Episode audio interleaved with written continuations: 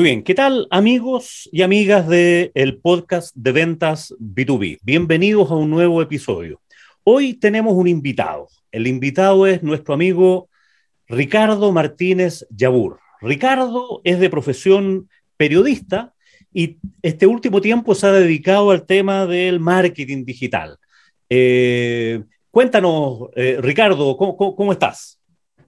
¿Cómo está, profe? Don Julio, todo bien, todo bien por acá.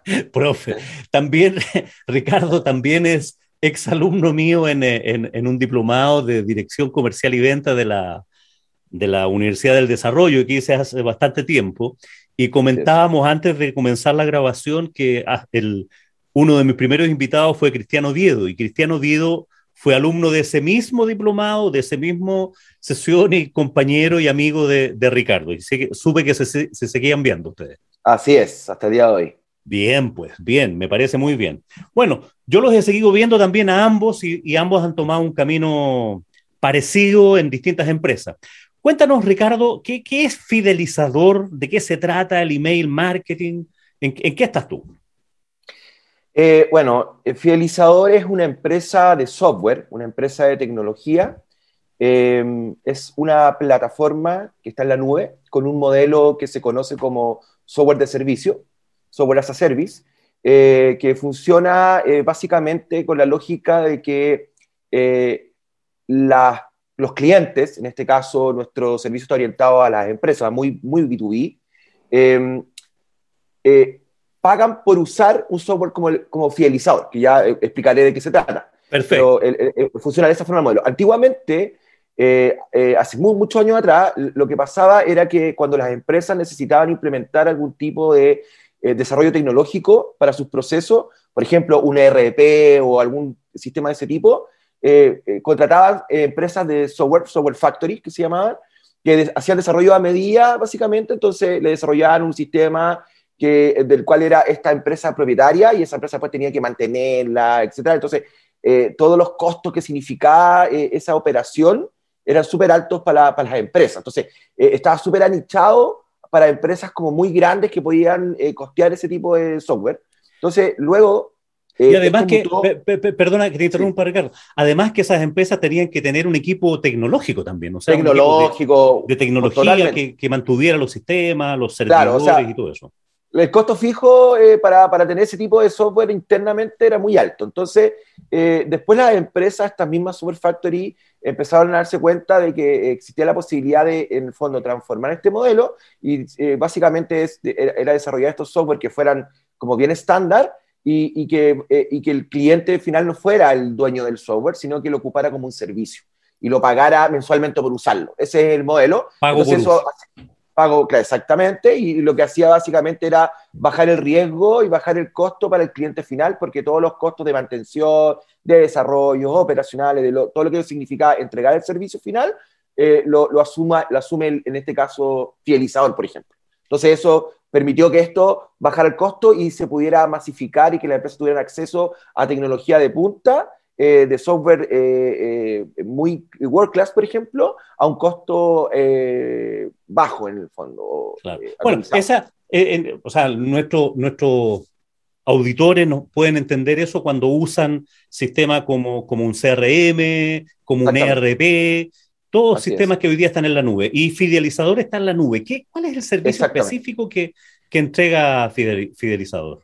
A ver, eh, Fidelizador nació eh, como empresa eh, el 2009 aproximadamente, se lanzó, em, ya tenemos bastante tiempo en el mercado, y básicamente apareció por la, la, oportunidad que vimos en ese momento de que acá en Chile em, no habían muchas empresas como Fidelizador en ese momento que ofrecieran el servicio de mailing, básicamente. O sea, lo que, lo que hace Fidelizador, o cómo partió, era una plataforma de email marketing. Así partió Fidelizador en el 2009. ¿Qué es el email marketing? Es básicamente es un canal eh, que permite eh, potenciar eh, las comunicaciones, permite potenciar las ventas de las empresas de cara a un cliente final a través de campañas de correos electrónicos. Son estos típicos correos que nosotros vemos o que nos llegan constantemente con promociones, con ofertas, pero está orientado a, evidentemente, a que sea un correo de opt-in que se llama, que es básicamente que, que yo espero recibir ese correo. O sea, yo me suscribí de alguna forma para poder recibir esa información. importante. Súper importante el tema. ¿Cómo, ¿Cuál es la, la, diferencia que uno puede ver de un email marketing, que son correos masivos, con un spam? Eh, lo, que, eh, lo, que, pasa es que el spam es el concepto de mandar correos a personas sin haber obtenido la autorización de esas personas para recibir esos correos. Eso, eso es técnicamente el spam, o sea, es mandarle información a gente que no lo ha solicitado. Okay. Eh, entonces, eh, es, es, como, es como el concepto. Entonces, eh, lamentablemente, eh, las empresas como, como la mía, como Fidelizador y todos los software que existen en el mercado de email marketing, están siempre como, como luchando contra, contra que las políticas de spam y que los clientes que usan el servicio como el mío no hagan spam, porque la tentación es muy, es mucha, la, la, que tienen las empresas de, de, de, caer en estas malas prácticas de empezar a mandar correos a bases de datos que generalmente compran y que no son construidas orgánicamente, o, ya sea porque no, son, no es una base de clientes que ellos ya tengan, o no es una base que ellos construyeron orgánicamente de, de, suscriptores, sino que van, se consiguen bases de datos, compras bases de datos y, la, y las cargan en estas plataformas y empiezan a mandar correos.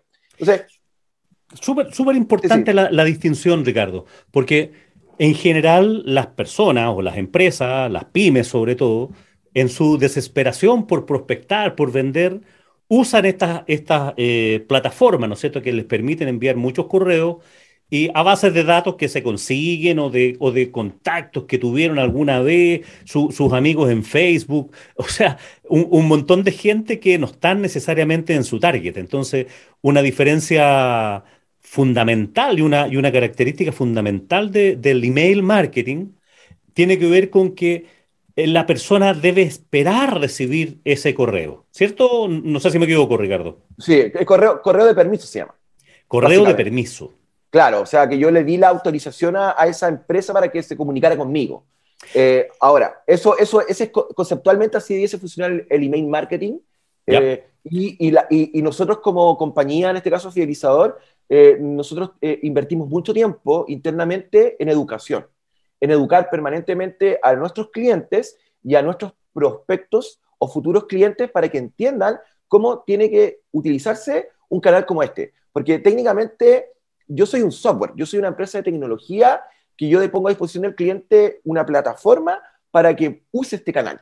Pero, pero no hay que olvidar que este es un canal más dentro de los múltiples canales que ahora hay eh, disponibles para poder hacer contactabilidad con clientes o, con prospectos. Entonces, eh, es muy importante que, que, las empresas que quieren comenzar a utilizar una herramienta como Fidelizado en este caso para hacer mailing, entienda que no, no, no, basta con tener una base de datos, con conseguir una base de datos, con comprar una base de datos, lo que sea, subir una plataforma y mandar mailing, porque finalmente el efecto que va a tener eh, probablemente no va a ser el esperado. O sea, acá también hay, por eso, por eso yo comentaba recién que, que nuestro trabajo tiene que ver con mucha educación para que el cliente entienda cómo tiene que eh, planificar su estrategia cuando, va, cuando quiere hacer email marketing. Eso, eso, eso es súper importante, eh, entendiendo que una base de datos es un activo. Y lo que ocurre es que generalmente las empresas que hacen mailing no ven a la base, la base de datos, no la ven como un activo. Eh, y no la trabajan como un activo. Entonces, finalmente lo que pasa es la terminan quemando. Porque es súper fácil. Yo, claro, voy a agarrar una base de datos, la voy, a, la voy a usar, voy a mandar un par de campañas, voy a estar uno, dos, tres meses, cinco meses mandando campañas constantemente, pero en algún punto esa base de datos la voy a quemar. ¿Y cómo la voy a quemar? Porque yo voy a empezar a quejarme por recibir esos correos, voy a empezar a marcar como spam esos correos y finalmente la efectividad de esas campañas no va a tener ningún sentido. Entonces, acá el, este, este, este tema no es mágico. Eh, esto, no, esto no es que yo mando una campaña de mailing, le llega a una persona y esa persona me compra. No, no funciona así. Eh, eh, acá, igual, como las ventas B2B, uno tiene que construir relaciones, relaciones a largo plazo. De eso se trata usar el canal de email. Entonces, el canal de email tiene que ser una, una forma de poder yo comunicarle a un prospecto por qué soy bueno y cómo le podría solucionar a lo mejor algún problema que ellos tienen pero, pero educándolo, eh, informándolo y no siendo agresivo y a la primera queriendo cerrar un negocio, porque eso no va a pasar, eh, eh, no funciona de esa manera. Y hay muchas empresas que creen que el email marketing o el, o el emailing, como le dicen, es la solución para la enfermedad de no vender. Y, la verdad que eso no es así.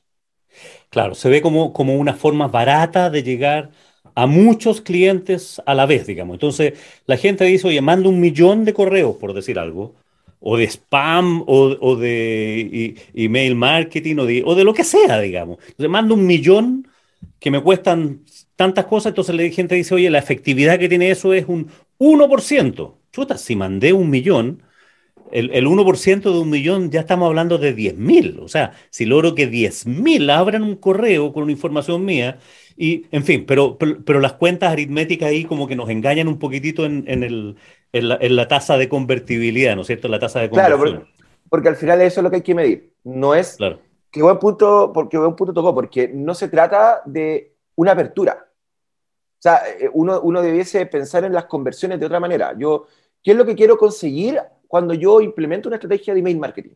Quiero, quiero generar tráfico a mi sitio web, quiero que me compren enseguida, quiero, quiero hacer branding de mi marca. Eh, que, o sea, uno tiene que ponerse algún tipo de indicador o un KPI de conversión. Si eso no está definido, eh, lo, lo, que pasa finalmente es que uno termina mandando campañas sin tener ningún sentido, esperando que la gente compre. Ahora bien, pasa que, claro, lo que usted dice recién, o sea, si yo mando un millón de correos y tengo un 1% de apertura, que son 10.000 correos, y de esos 10.000 correos me compran 100, a lo mejor el, el retorno que yo tuve de la inversión es súper positivo. Pero eso es finito al final del día. Claro. Y eso, y eso es lo que, lo que uno debería entender, que, que, es, que es como pan para hoy, hambre para mañana. Eso, es ese, como se, se corrompe el, la herramienta, digamos. De Muy rápidamente. porque originalmente el email marketing partió, tal como tú dices, hace muchos años, en el sentido de enviar newsletter. Era, era como la primera, las primeras teclas que se tocaron. Claro, y el envío de newsletter tenía que ver con gente que le interesaba ver ese newsletter. Gente que se había inscrito para recibir ese newsletter, entonces en lugar de mandar uno a uno eh, correos, o mandar con estas copias ocultas, ¿no es cierto? Que manda mucha gente que, de, pasada, digamos, sugiero que no lo hagan nunca, digamos. Eh, en el fondo, esta es una máquina que me permitía mandar a muchos correos en un solo acto. Eh, y personalizados con el nombre, o sea, de, tal manera que la persona es como si estuviera recibiendo un correo personal mío. Esa es la lógica. Y, en el sentido, incluso en el nombre de tu empresa, la, empresa en la cual tú eres gerente comercial y uno de los socios, fidelizador, el sentido tiene más que ver con fidelizar que con vender. La venta es como una consecuencia propia de, este, este, relacionamiento. Y de hecho, y ahí te, pregunto, eh, Ricardo, porque algunos hablan de que estratégicamente debería ser 9 a 1 o 5 a 1, esta cosa de contenidos de valor que uno entrega a través de el email marketing, y uno de esos, eh, de 1 a 10, es para hacer una oferta de ventas, o sea, o sea, 9 pull, 9 de atracción y 1 de push. ¿Está bien esos datos? ¿Cómo, en, lo que tú conoces, cómo, cómo, cómo anda? Como, eh, sugerencia a alguien que quiere usar esta herramienta. Yo lo que, lo, que, lo que yo recomendaría, o sea, lo que pasa es que ahora hay muchas eh, formas de poder conseguir leads. Porque claro, lo que pasa es que las pymes, em, yo entiendo que los emprendedores que están recién comenzando no tienen una base de datos eh, formada, ¿cierto? Eh, una base de datos orgánica se construye en el tiempo, entonces toma mucho, mucho tiempo. Pero, pero hay ciertos tipos de herramientas que ya existen en el mercado que permiten poder generar eh, bases de datos orgánicas. O sea, eh, ya la posibilidad de, por ejemplo, de integrar una plataforma como fidelizador con, por ejemplo, con redes sociales eh, para poder generar eh, leads es, es, real. O sea, ya se puede hacer. O sea, yo estoy hablando, por ejemplo... ¿Qué es un leads? ¿Qué es un prospecto? Es un, un, prospecto. Claro.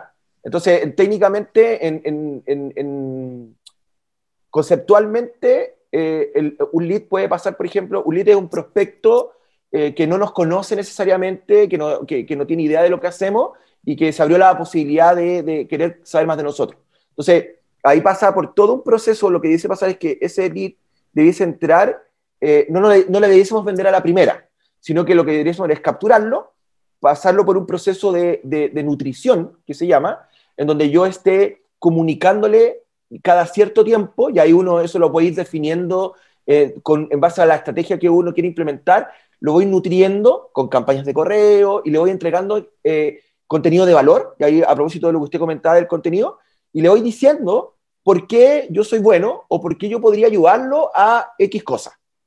Y luego de que yo lo hice pasar por una fase de nutrición, yo lo califico como lo que se, conceptualmente se conoce como un, MQL, que es un, como un lead calificado de marketing, donde marketing agarró ese lead que no era nada, lo trabajó, lo, hizo pasar por un embudo de nutrición con diferentes tipos de acciones con contenido, hasta que en una, no sé, quinta acción de contenido conseguimos, por ejemplo, que el cliente, ese prospecto eh, convirtiera porque dijo, quiero que me contacten un ejecutivo comercial y eso pasa a transformarse en un SQL, que es un lead de ventas, básicamente.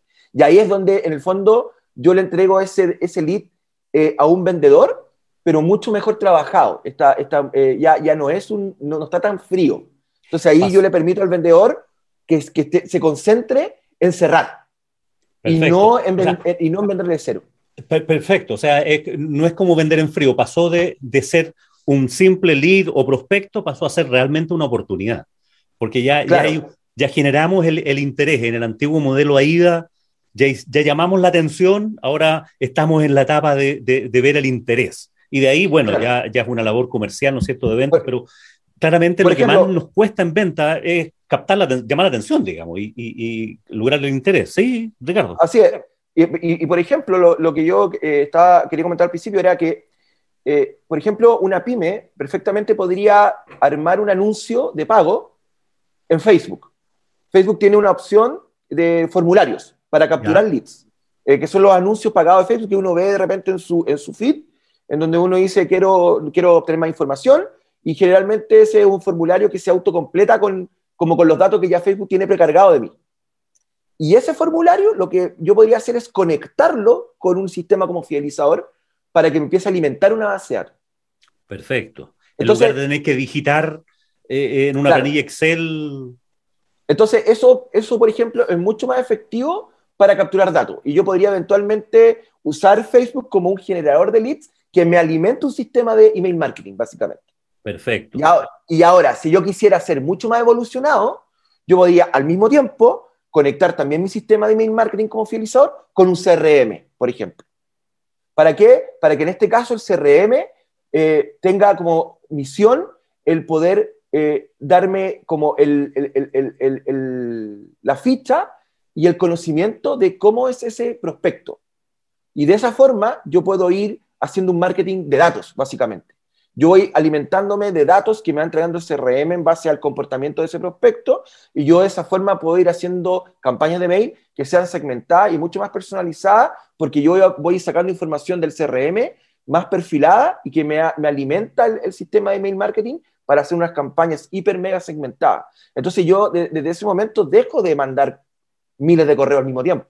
Entonces yo, yo porque, porque si yo mando miles de correos al mismo tiempo, lo que estoy haciendo es probablemente enviándole información eh, que no es de valor para, para, muchas de las personas que yo les estoy mandando. Entonces, e, este, este, trabajo de data, que yo lo estoy tratando de resumir, porque evidentemente que, hay otros factores asociados, me permite poder conseguir eh, armar una, una base de, de, valor y que, finalmente se transforme en un activo súper importante para una compañía. Entonces, yo podría eventualmente eh, trabajar esa data, segmentarla y, y, y, entender, por ejemplo, eh, cómo son los comportamientos de compra que tienen mis clientes.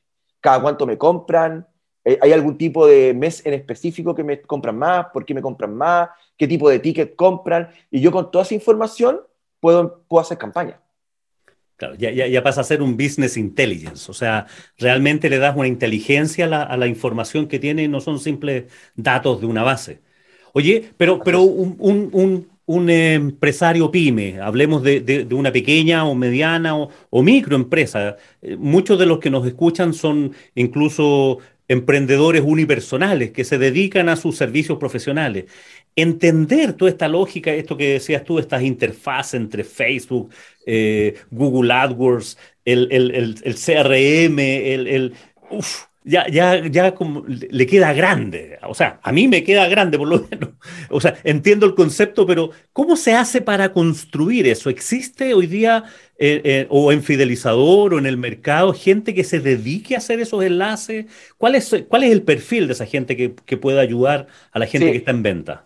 Lo que pasa es que ahora hay, hay opciones, hay eh, herramientas tecnológicas, digámoslo así, que permiten poder hacer integraciones, porque claro, yo hablo de integrar un CRM o, hacer una integración de Facebook con un sistema configurador, y si, evidentemente no es, si no es, cualquier emprendedor que nos esté escuchando va a pensar que es ciencia nuclear y que evidentemente no lo puede hacer.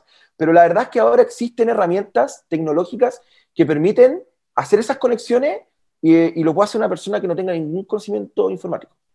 No es necesario. De hecho, aquí, aquí recomiendo eh, una herramienta que se llama Zapier, que se escribe con Z, zapier.com, que es un integrador de sistemas. Y lo que ah, permite es, a través de pocos clics, eh, de una forma muy fácil, muy, muy eh, user-friendly, poder, por ejemplo, hacer una conexión entre un sistema como fidelizador, una herramienta de email marketing, con Facebook para capturar estos formularios de Facebook y, y conectarlos con un sistema. En tres pasos. Ok, pero, pero, entendiendo que hay muchas de estas cosas que son bastante intuitivas, hay, hay, todo un recorrido detrás de gente que lo ha hecho y sabe cómo funciona, cómo no funciona. ¿Existe en Chile gente que de ese servicio de integración o una empresa como Fidelizador, por ejemplo, eh, en sus plataformas apoyan y conectan a, su, a sus clientes con eso o, o, ya se sale de lo, que, de lo que hacen ustedes? No, acá nosotros, eh, en Fidelizador, eh, entendemos que, y como, como nosotros hemos visto, como ha, ido, evolucionando la necesidad de los clientes, eh, ya se dieron cuenta de que ellos necesitan, como yo mencioné anteriormente, entender mucho más cómo se, comporta, se comportan sus clientes, o sea, las, las bases de datos que ellos tienen. Por lo tanto, entendieron que la única forma de hacerlo era integrando eh, sistemas para poder hacer estos análisis. Eh, y claro, eh, eh, generalmente nosotros en Fidelizador tenemos un, área que, que, apoya al cliente cuando necesita, por ejemplo, hacer una integración de Facebook con Fidelizador o integrar un CRM como los que existen en el mercado. Yo, generalmente los clientes ocupan los más, los más tradicionales, no sé, desde Soho o hasta, hasta Salesforce, por ejemplo, que ya son... son World Class. World Class. y nosotros, evidentemente, que ahí los apoyamos eh, entendiendo también cuáles, cuáles son las necesidades que tienen del negocio. Porque a pesar de que eh, eh, el, objetivo de que tienen todos mis clientes es mandar campañas, su lógica de negocio o su indicador que ellos necesitan medir o la conversión que ellos quieren conseguir no es la misma. Se parece la industria, generalmente. Yo, yo tengo clientes muy cross-industry de, de, todo tipo de educación, y trabajo mucho con empresas del Estado, eh, no sé, eh, financiera, eh, claro, ellos tienen distintos objetivos, pero dentro de la industria son muy parecidos.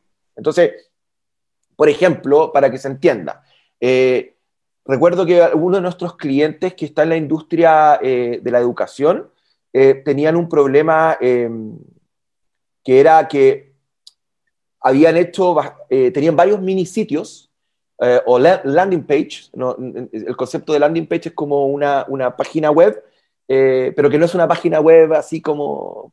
Es una página web de llegada, de bajada para una campaña específica. Exactamente.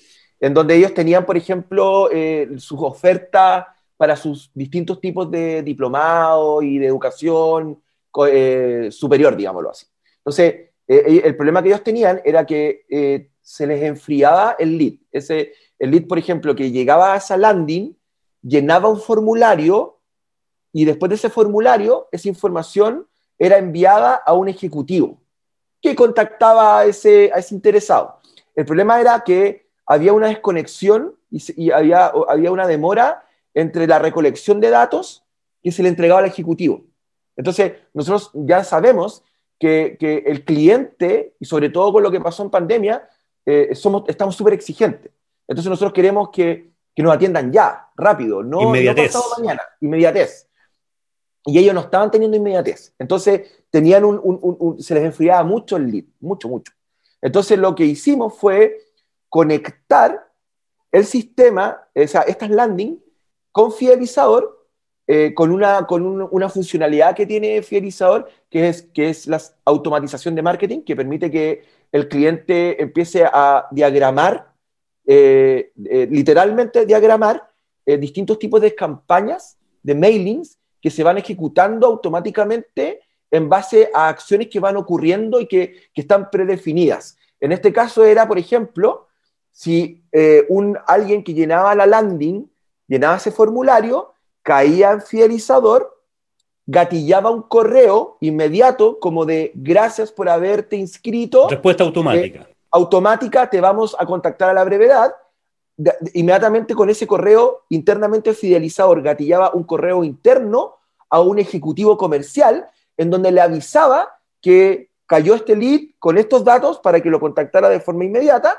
Entonces el ejecutivo inmediatamente contactaba al lead y además, eh, eh, además de ese primer correo de, como de bienvenida o de gracias por haberte inscrito, eh, se había diseñado una serie de correos de, que se iban gatillando cada dos días, por ejemplo, o una semana, de nutrición, en donde yo, en donde le iban diciendo a este lead por qué ese programa de, no sé, de MBA era el de, los mejores de Latinoamérica, y después le mandaban otro correo que mira el video de este egresado y cómo lo ayudó en su trabajo. Entonces, le iban mandando comunicación de contenido de forma paralela a la conversación que estaba teniendo el, ejecutivo. Entonces, era, era un ataque, digámoslo así, eh, offline y online al mismo tiempo. Perfecto, perfecto. Oye, súper bueno el ejemplo, porque hoy día en este mundo tan, como dices tú, tan exigente, de los clientes y sobre todo cuando una persona está vitrineando distintas ofertas, eh, le pregunta a distintos lados, digamos, o sea, si va a tomar un curso de posgrado en la universidad, lo más probable es que investigue en varias universidades. Entonces, eh, está probado y tú debes tener información de eso, que el que responde más rápido gana. O sea, hay, una oferta bastante homogénea hoy día en eso. Entonces, el que, el que más rápidamente contesta, lo más probable es que se lleve el negocio porque demuestra mejor interés y da, causa una mejor impresión en el, en el cliente. Oye, Ricardo, volviendo un poquitito atrás y, a lo mejor a una cuestión un poco más básica en esta cosa del email marketing. Eh, ¿cómo, debe ser escrito un, un correo electrónico para que cumpla su, su, objetivo? Para que el que lo lee independiente de lo que se trate, lo lea realmente, porque parte, parte de lo que partimos conversando hoy día es que a mí personalmente me llegan muchos correos electrónicos, algunos de cosas que estoy suscrito y algunas de otras cosas que no estoy suscrito por ninguna parte, digamos que derechamente son spam, pero me llegan muchos. Entonces ya me cuesta distinguir cuál leer, cuál no leer. ¿Qué, qué, qué consejos le darías tú a una persona que está iniciándose en esto de hacer campañas de correo? Sí, yo eh, este es un tema muy... Eh, que no tiene una respuesta definitiva. Ya eso, eso quiero ser súper claro porque, y esto es algo que... En evolución. Nuestros clientes, claro, nuestros clientes nos, siempre nos preguntan, nos piden cuál, es, cuál será la mejor campaña, cómo deberíamos hacerlo, y la verdad que es súper, eh, es relativo, relativo en base a, a, a, cómo se comporta su base de datos, relativo a por ejemplo, al tipo de contenido que se va a enviar o, cuál, o lo que yo decía antes, o cuál es el objetivo que se quiere conseguir con ese mailing que se quiere enviar. ¿Se entiende, no? Entonces, lo que sí hemos, nosotros hemos, hemos comprobado es que eh, la, a ver, técnicamente el, el, el, el tema del email masivo eh, funciona eh, de esta forma. cuando yo mando un correo a través de un sistema confidencializador, eh, independiente de que ese mailing siempre va a llegar con un remitente, ¿cierto? Como que el que lo mandó es arroba la empresa de Juanito, ¿cierto? Pero, pero los gestores de correo, estoy hablando de Gmail, estoy hablando de Hotmail, ellos, independiente de, que el remitente es la empresa, saben internamente que el correo está siendo enviado a través de un sistema de mail marketing. ¿Entiendes? Entonces, y, y, y, y, lo más importante acá, o lo, que, lo primero que, que se busca eh, o lo que buscan los clientes es que las campañas lleguen al inbox, que no salgan a spam, etcétera, etcétera. Entonces, lo que buscan es entregabilidad, básicamente. Entonces, eh, lo que nosotros hemos visto que ha funcionado bien es que son aquellos clientes, por ejemplo, que tratan de personalizar la comunicación, por ejemplo, y evitan usar remitentes que sean genéricos. O sea, por ejemplo, un contacto arroba algo o un info arroba algo, eh, sino que tratan de, por ejemplo, eh, usar un remitente que sea de un ejecutivo o de una persona, que, que finalmente cuando, cuando alguien recibe un correo, eh, sienta que, lo, que, le está hablando a alguien face to face. Entonces, que el correo sea, no sé, eh, ricardo arroba y que sea yo el que escriba de forma personalizada. Hola Julio, ¿cómo estás? Te habla Ricardo, eh, bla, bla, bla. Independiente que, que, que sea un correo masivo que le llegó a 500 personas de la misma forma. Pero eso ya hace que, que, el que recibe el correo eh, tenga una sensación de decir, ah, me está llegando el correo de, por último, curiosidad, ¿quién Ricardo, me está escribiendo Ricardo. Ah, ya. Por ejemplo, la, la entidad financiera eh, de repente lo ocupan mucho porque los bancos tienen, eh, las campañas generalmente están centralizadas en áreas de marketing y hacen esta jugada de, de mandar campaña a veces con el, con el, con el remitente del ejecutivo que uno tiene asignado. Entonces uno piensa que es mi ejecutiva la que me está escribiendo, pero en verdad es una campaña hiper mega segmentada que salió desde una herramienta de mailing, pero que va con el nombre de mi ejecutiva, con una campaña súper personalizada, con algún tipo de crédito preaprobado que es para mí. ¿Se entiende, no? Claro. Entonces, eso es como la, eh, es como la, la, clave del tema. Bueno, este tema da para, como dices tú, para harto, digamos. Seguramente te voy a invitar de nuevo a otro podcast para ver algunos tips de cómo debe escribirse un correo para que sea leído, porque esto que, esto que dijiste tú así como a la rápida, que suena, suena a la rápido, hiper mega segmentado, claro, finalmente el correo, la expectativa de las personas es que el correo me llegue a mí dirigido por uno, o sea, uno a uno.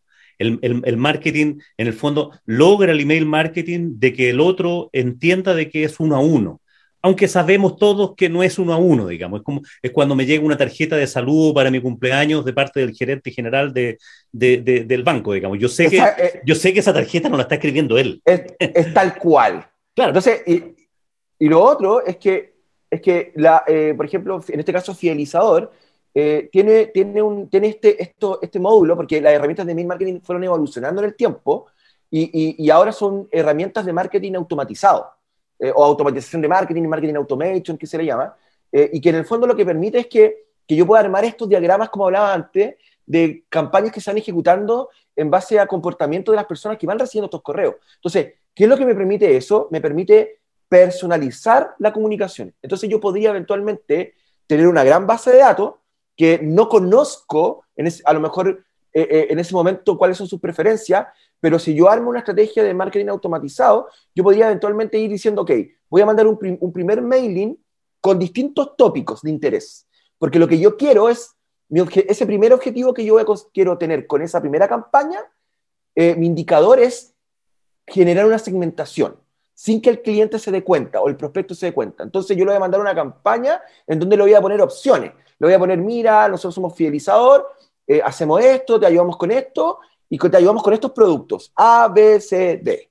Cada, uno de esos productos me va a generar algún tipo de interacción probablemente. Gente me va a hacer clic en el producto A, otra gente me va a hacer clic en el producto C, por ejemplo.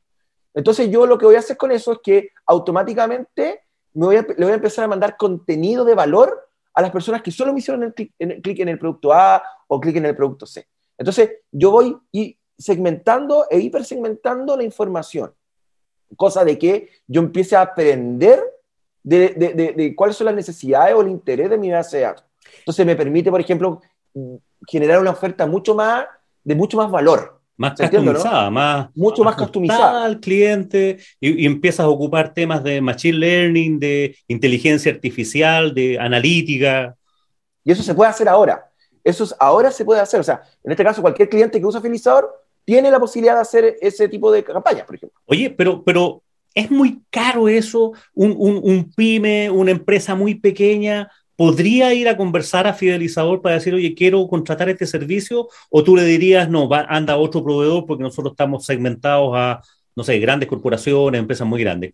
La, la verdad que, que eh, a ver, eh, si bien es cierto, Fidelizador es, un, es una empresa que se ha, eh, se ha eh, movido en un segmento B2B, digamos, de empresas medianas y más grandes, mm, tiene un primer, como un, un, un, primer plan starter, por decirlo así, que no es, no es tan caro. De hecho, la gente cuando, cuando llega, claro, porque cuando conoce Filizador, se mete en nuestro sitio web y ven las empresas que tenemos de clientes, inmediatamente se asustan y piensan, ah, esta cuestión no, no, no la voy a poder pagar, va a ser imposible de pagar. Claro, o sea, me hablaste de bancos, de, de universidades. Pero cuando, cuando, cuando, cuando se contactan con nosotros y conversamos y se dan cuenta de que, de que y, y, ven vemos las necesidades, se dan cuenta que ese plan starter de repente es pagable. Estoy hablando, por ejemplo, no sé, para que tengan una idea, el, el plan más básico de parte como en 50 lucas mensuales. 50 mil pesos. ¿Y a qué me da derecho eso? ¿Qué, ¿Qué, tengo por eso? Eh, básicamente el modelo de cobra por la cantidad de contactos que el cliente va a tener en la plataforma eh, para hacer campañas ilimitadas durante el mes. Entonces, acá la lógica del negocio y lo que hace crecer, digamos, el ticket en fidelizador es si mi base de datos em, va creciendo, es más grande. Es el volumen de la base de datos. El volumen de la base. De Pero ese, el plan Starter permite tener una, le permite al cliente tener una base de datos de hasta 25.000 contactos. Perfecto, excelente. O sea, para una empresa que está empezando, eh, podría estar bien o inclusive podría ser a lo mejor mucho, pero le podría, podría ir creciendo en el tiempo sin tener que ir pagando mucho más. Entonces, de repente los clientes se dan cuenta que, chuta, claro, sin, sin meterse en el bolsillo nadie, de repente se dan cuenta y dicen, chuta, 50 lucas mensuales eh, es pagable igual, porque si encima yo hago mis campañas y vendo, se paga solo al final. Que es lo que le pasa a muchos clientes. ¿ah? Muchos clientes tienen negocios de nicho, de nicho, de nicho. Eh, yo nunca me voy a olvidar de un cliente que, yo pensé que, que, que, no le iba a servir, yo soy bien honesto, eh, que hace pisos para, eh, para colegio, estos pisos como para las canchas de, de, colegio o las plazas que son como, no sé cómo se llama, pero son como blanditos. Como claro, como carpetas, como pisos blanditos y cosas así, pero que es súper anichado. Y tenía una base de datos súper segmentada porque eran colegios, municipalidad y cuestiones así. Pero claro, su, él vendía proyectos que no eran baratos.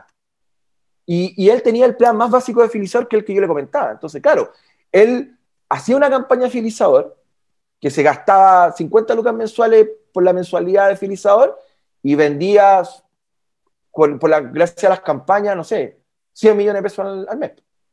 Súper, súper fuerte, digamos, o sea, la rentabilidad enorme. Claro, ese, ese, dato quizás es importante, que nuestros, nuestros amigos auditores, claro, si están en un mundo B2C, donde son personas que compran, probablemente necesites tener bases de datos muy grandes y el email marketing no sea la mejor herramienta. A lo mejor conviene más hacer eh, campañas por, eh, por, por, Facebook, por, por, eh, por, Instagram, por otro lado. En cambio, cuando uno está en el mundo B2B, la cantidad de tus potenciales clientes es un número finito. Pueden ser decenas incluso en algunos casos. O sea, conozco, conozco gente que está en el mundo B2B y que sus potenciales clientes son cinco porque están dirigidos a cinco grandes corporaciones de no sé qué cosa. Ese, ese es su segmento de mercado, sus potenciales clientes. Y claro, si, si empiezas a buscar qué, qué, es lo que vendes, puedes llegar a tener, no sé, algunas decenas, algunos cientos, eventualmente algunos miles, pero no estamos hablando de cientos de miles como en el mundo B2C. Claro, cuando tú me hablas, ¿no es cierto?, de universidades, de las instituciones financieras, claro, es un mundo B2C donde la cantidad de clientes y de contactos son, son miles y, cientos de miles también. Claro. Oye, mm, Ricardo, pucha, me quedo, me quedo con hartas preguntas en el, en el, en el tintero, pero no quiero, no quiero agotar nuestra conversación. Y te quiero dejar invitado para, para un próximo episodio de, de, nuestro podcast, para que hablemos específicamente del envío de correo, de, de, vender a través del correo electrónico. Hoy día hablamos del email marketing como, como concepto, ¿no es cierto? Como estratégico y de las cosas que se pueden hacer, pero en el área chica, en el área chica, eh, nuestros vendedores, nuestros emprendedores eh, necesitan información. Oye, ¿cómo hago un correo? ¿Cómo redacto un correo de tal manera que logre que sea leído, que sea abierto? Independiente si es enviado a través de una herramienta de email marketing o marketing más masivo o si hago un correo uno a uno. ¿Tú nos puedes ayudar con eso de, Por supuesto. de, de ese tema? Porque está en tu experiencia. No, encantado, encantado. Sí, claro que sí. Ricardo, quienes te quieran ubicar, ¿dónde, dónde te ubican? A ver, eh, me pueden escribir directamente a mi correo, eh, es rmartinez.fidelizador.com o ingresar nomás directamente a www.fidelizador.com también. Eh, y, evidentemente si me escriben y, me dicen, oye, Ricardo, te escuché en el podcast y todo, mm, ahí le vamos a hacer un cariñito. Si, Bien, me parece. Muy bueno. ¿Mm? Muy bueno. De, todas maneras, los vamos a dejar eh, eh, eh, escritos en, el, Sí, y, aprovechando también, eh, invitarlos a, que, a que visiten nuestras redes sociales. Nos pueden encontrar en, en, LinkedIn, en Instagram también, en Facebook, como Fidelizador, eh, y también en el blog. Nosotros tenemos un blog al cual pueden acceder a través de nuestro sitio web o a través de, la página blog.fidelizador.com. Es un blog que es muy visitado y, que, y, que, los clientes y en general no, no, no, han, no han tirado hartas flores porque generamos mucho contenido propio. ¿ah?